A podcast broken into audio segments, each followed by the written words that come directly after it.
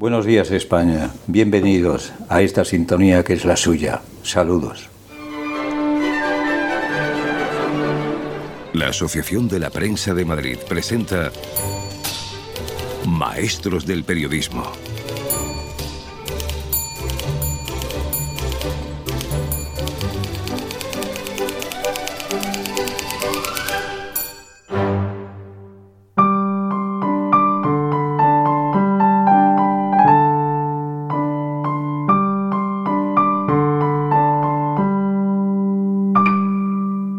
Pasaba todo el día en la radio. Yo le decía a mi mujer hasta, hasta luego, y el, hasta luego eran las 8 de la tarde, ¿no? que venía de la radio después de haber aquel madrugón de las 7 de la mañana. Pero yo lo he pasado tan bien y tan mal, ¿eh? porque los terroristas ETA estuvieron eh, durante muchos meses y durante muchos años intentando quitar de en medio a, quitar al, tal Luis del Olmo. ¿no? Pero con todo ese peligro yo volvería a repetir mi, vida, volvería y mil veces que naciera, mil veces me hubiera gustado repetir lo que he hecho, ¿no? Y que, y que hubiera sido otra vez protagonista si el Todopoderoso nos permitiera una segunda vida, ¿no? Luis del Olmo. Nace en Ponferrada en 1937. Descubre la radio en el corazón del Bierzo, siendo un adolescente. Es la década de los 50.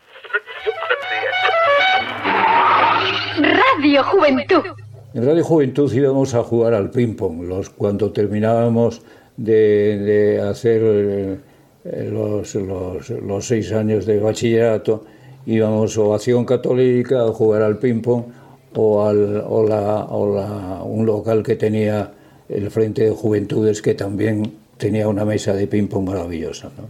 Ese era mi divertimento infantil.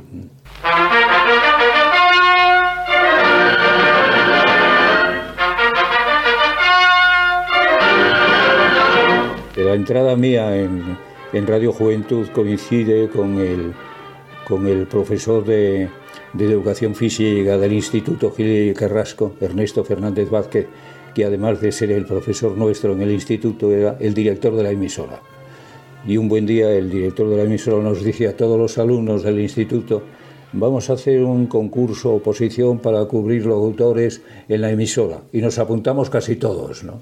Y allí empezó la radio eh, en serio, cuando yo conozco el micrófono y me dan la oportunidad para ir con un magnetófono que pesaba como un demonio a hacer la crónica de la Ponferradina o buscar el personaje que cruzaba eh, en, la estación del norte, coincidiendo con mi padre era el jefe de estación y yo tenía oportunidad de entrevistar a los personajes que iban camino de Madrid o, camino viceversa, camina, o camino de, de, Galicia y hacían una cena, una parada, parada y fonda en, en Ponferrada. Eh, yo iba con mi magnetófono Indo Indes, eh, en busca de algún personaje que me, hiciera feliz para llevarlo a la radio. Y allí empezó en serio mi radio, casi, casi con pantalón corto, ¿no? Eh, mis padres decían no, que esto, esto de la radio no era serio, ¿no? Que, que yo lo que tenía que hacer era continuar los estudios de ingeniero de minas y algún día pues ser un, ingeniero en aquella zona minera berciana, ¿no? Hoy, hoy, hoy desaparecida ya.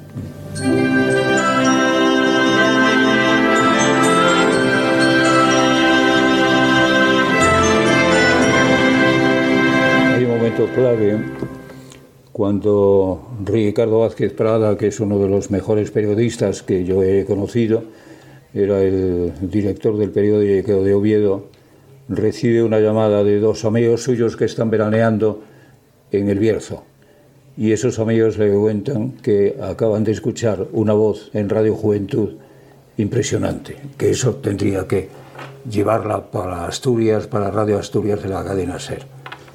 Total que efectivamente mm, Ricardo Vázquez Prada les dice, pues si tanto os ha gustado hablar con él, a ver si lo traéis para, para Oviedo.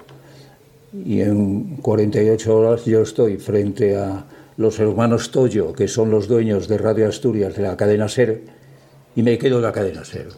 Me quedo en la cadena SER con 18 para 19 años. Ya sí que son palabras mayores. Hay, hay, otro paso. Desde Radio Asturias un día aparece eh, un tal José Luis Pérez Peraletti eh, que quiere hablar conmigo y que viene de León. Digo, ¿quién es usted? Dice, soy el director de La Voz de León. Dice, y vengo en su busca. ¿Qué hace usted aquí en Asturias? Venga para León, hombre, venga para León, que tenemos ahí una emisora y está cerca de casa, está cerca de sus, de sus padres. Que me venga a, León porque podré trabajar con Paco Umbral, ¿no? Paco Umbral era un crío todavía, pero resulta que era pariente del director de la voz de León y se lo llevó de Valladolid a la capital leonesa. Allí estuve tres o cuatro años al cabo de los cuales eh, tuve que, desplazarme a Madrid acompañando a mi madre para una operación muy seria ¿no? que le hacían a, mi madre.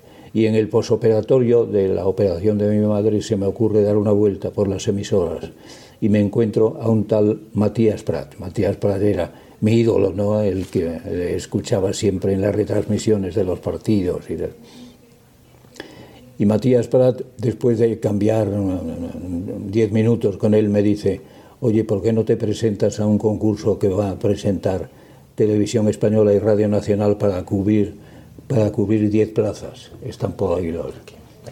Para cubrir 10 plazas. Y me presento, nos presentamos 500 personas en este. Y de las 500 personas, las nueve que salimos, está Luisito del Olmo. Y a partir de ese momento me ves transmitiendo los, el boletín informativo a las dos y media, diario hablado de Radio Nacional de España, a las dos y media. En, mi casa, mis padres cuando me oían decían, esto va en serio ya, qué barbaridad.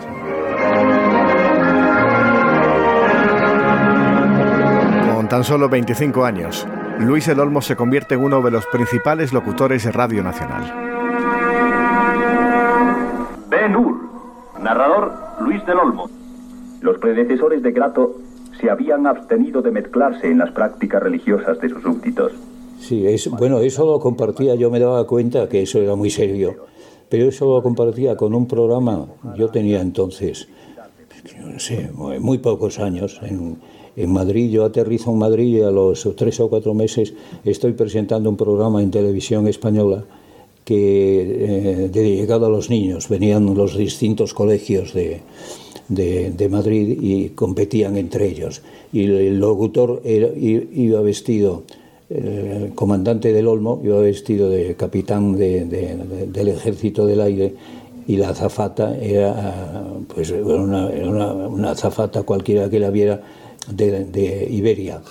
Después fue lo de Radio Nacional, pero antes había sido una, un, programa por televisión española. Quedaría cualquier cosa si alguien, porque me he mirado y remirado mil veces y me, dicen que eh, el, archivo primero de televisión se quemó y no hay datos de aquellos, ¿no? Pero si en este momento quienes nos están escuchando o nos están viendo eh, saben de aquel programa que yo hacía por la tarde, y que dedicaba a los, salía vestido de, de, capitán de Iberia y la azafata era pues una azafata de Iberia también, ¿no? Si alguien conoce historias de ese programa o alguna grabación, eh, me harían feliz si, si, si, me, si, me, pudieran hacer una copia. nuevamente, amigos oyentes de Radio Barcelona, en cadena con todas las emisoras de la SER. De uno de los momentos más felices que, que viví como eh, espectador, intentando luego que sea protagonista lo que está ayer ocurriendo, me lo trae Joaquín Soler Serrano. Joaquín Soler Serrano. Joaquín Soler Serrano hace aquel programa con motivo de aquella desgracia que tuvimos en Cataluña, una riada tremenda que se llevó pueblos enteros. ¿no? Joaquín Soler Serrano se puso al frente de un programa de la cadena SER para obtener dinero y obtuvo muchos, muchos cientos de miles de pesetas. Un recibo enseguida, mil pesetas a este señor.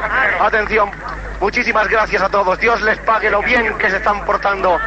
Lo, tenía como punto de mira siempre a Joaquín Soler Serrano.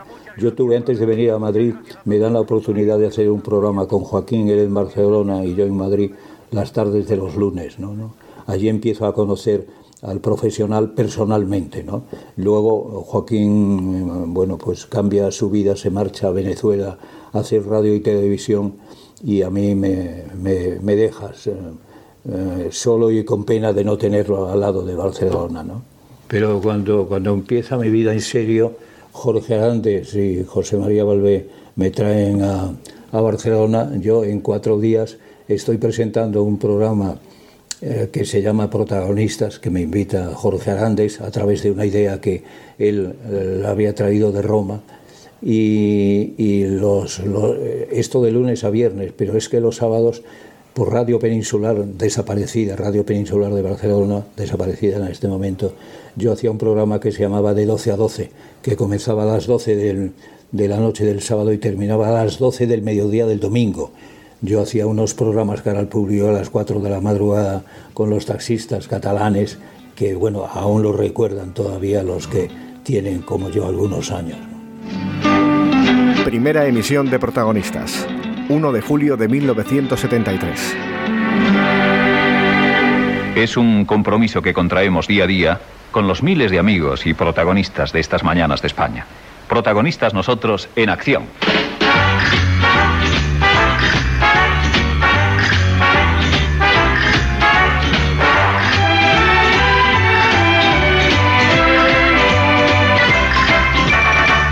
Es un programa que había nacido eh, en Roma, en Roma. Eh, Jorge Arandes, visitando Roma un día de vacación, lo ve, lo escucha y lo trae para acá.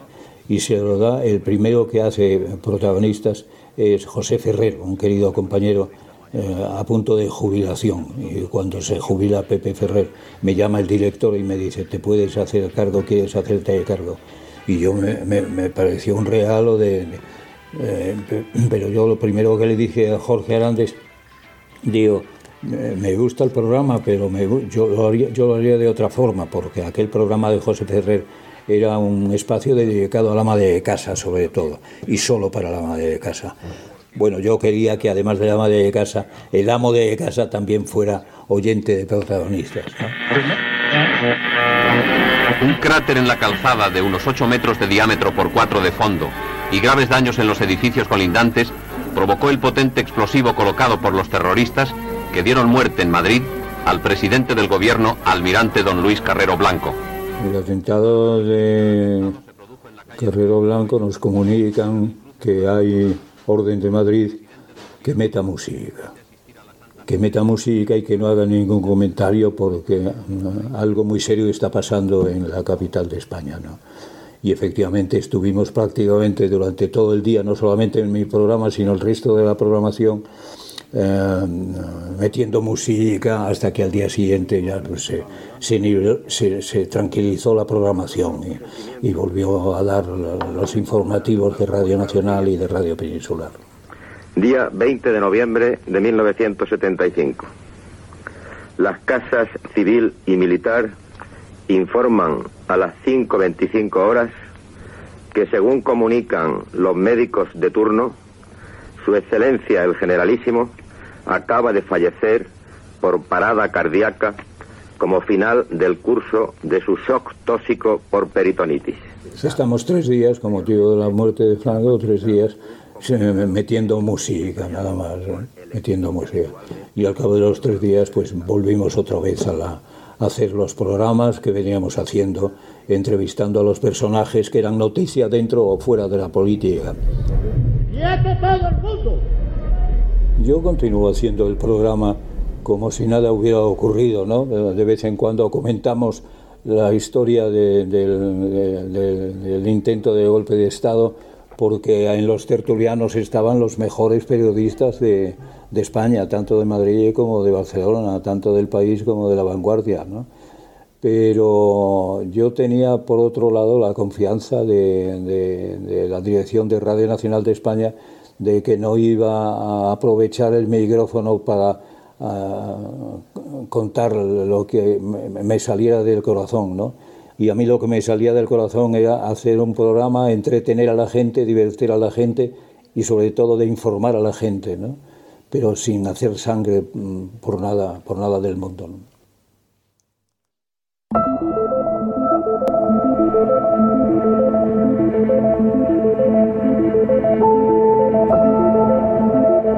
La década de los 80 comprende los años de plomo de ETA. La banda siempre tuvo a Luis el Olmo en su punto de mira por su duro discurso contra el terrorismo. El Comando Barcelona intentó asesinarle hasta en ocho ocasiones. Sí, yo tengo unos programas donde efectivamente por eh, meterme no por censurar y por llamar lo que no está escrito a, los terroristas de ETA, pues estuvieron a punto, estuvieron a punto, porque menos mal que gracias a la gracias a la policía que, puso el gobierno de, entonces para, para, que yo pudiera ir todos los días y viviera en, libertad. Pero uh, fueron los momentos más tristes y uh, a punto estuve de coger las maletas y largarme con mi familia a Buenos Aires, ¿no? donde tenía ya una, entonces una familia de, de mi madre. Pero afortunadamente pudo más el, el, poder de la radio y el poder de, de ir, a pesar de, de, que era un peligro, eh, todos, los, todos los días ir a dar los buenos días a España, porque sé que me estaban buscando por todos los frentes los terroristas ETA. Pero afortunadamente, insisto, la, la policía que puso a mi disposición para mi libertad y para, para que no me ocurriera lo que le gustaría que le ocurriera a los terroristas. Pero aquello fue uno de los pasajes eh, más terribles que yo he vivido, ¿no? junto con, con, la felicidad que me daba el, el, tener el micrófono todos los días y el dar los buenos días a España. Pero afortunadamente, bueno, el tiempo ha pasado y y la vida yo la recuerdo ahora con alegría pero con pena también porque eh, me consta que se callaron muchas voces y, pero por otro lado los periódicos también se la jugaban y otros compañeros conmigo en otras emisoras también se la jugaban y, contaban la verdad, lo que no le gustaba a los terroristas, ¿no? Pero bueno, aquello afortunadamente ha, pasado. Yo, eh, yo hubo un momento en que le dije a mi, a mi jefe, al compañero que, que, se cuidaba de mi seguridad, Alfonso, le digo, un buen día yo le digo a Alfonso, digo, cómprame una pistola, que yo mañana me voy a, a trabajar con la pistola. Y dice, no, no, no, me dice, cómprame una pistola, que no, que no, que me compre una pistola o la compro yo. Y efectivamente me comprado una pistola. Y yo fui a hacer el programa con la pistola y fue el peor programa de mi vida. ¿no? ¿no? Cuando terminó el programa, lo primero que, hace, que hice fue avisar a Alfonso, al jefe de seguridad, y digo, toma, devuelve la pistola. Pero fue, fue una de las horas más terribles y el peor programa de mi vida, ¿no? porque yo veía a cualquiera de los invitados que venían al programa que venían disfrazados de, de, de ciudadanos que querían ver el programa para asistir, como lo asistía el canal público y yo veía terroristas por todos los lados.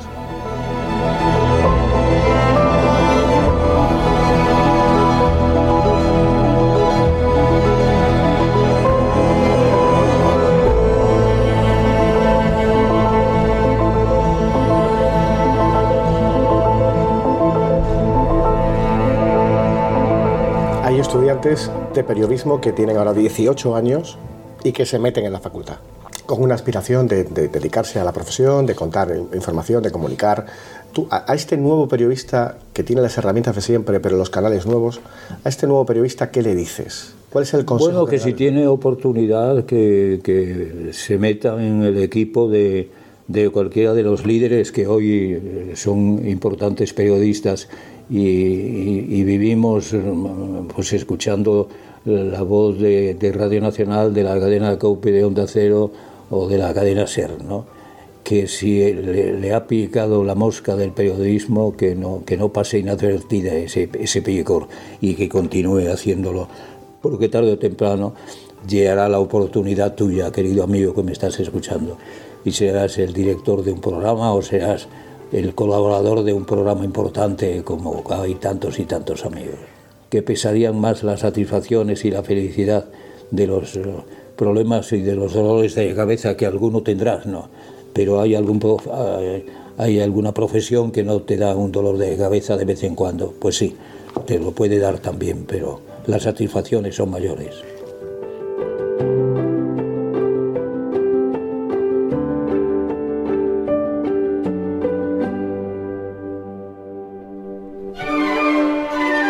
Maestros del periodismo un podcast de la Asociación de la Prensa de Madrid. Con la colaboración de la Fundación La Caixa. Y con José Martín en la coordinación. Dirigido por José Antonio Piñero.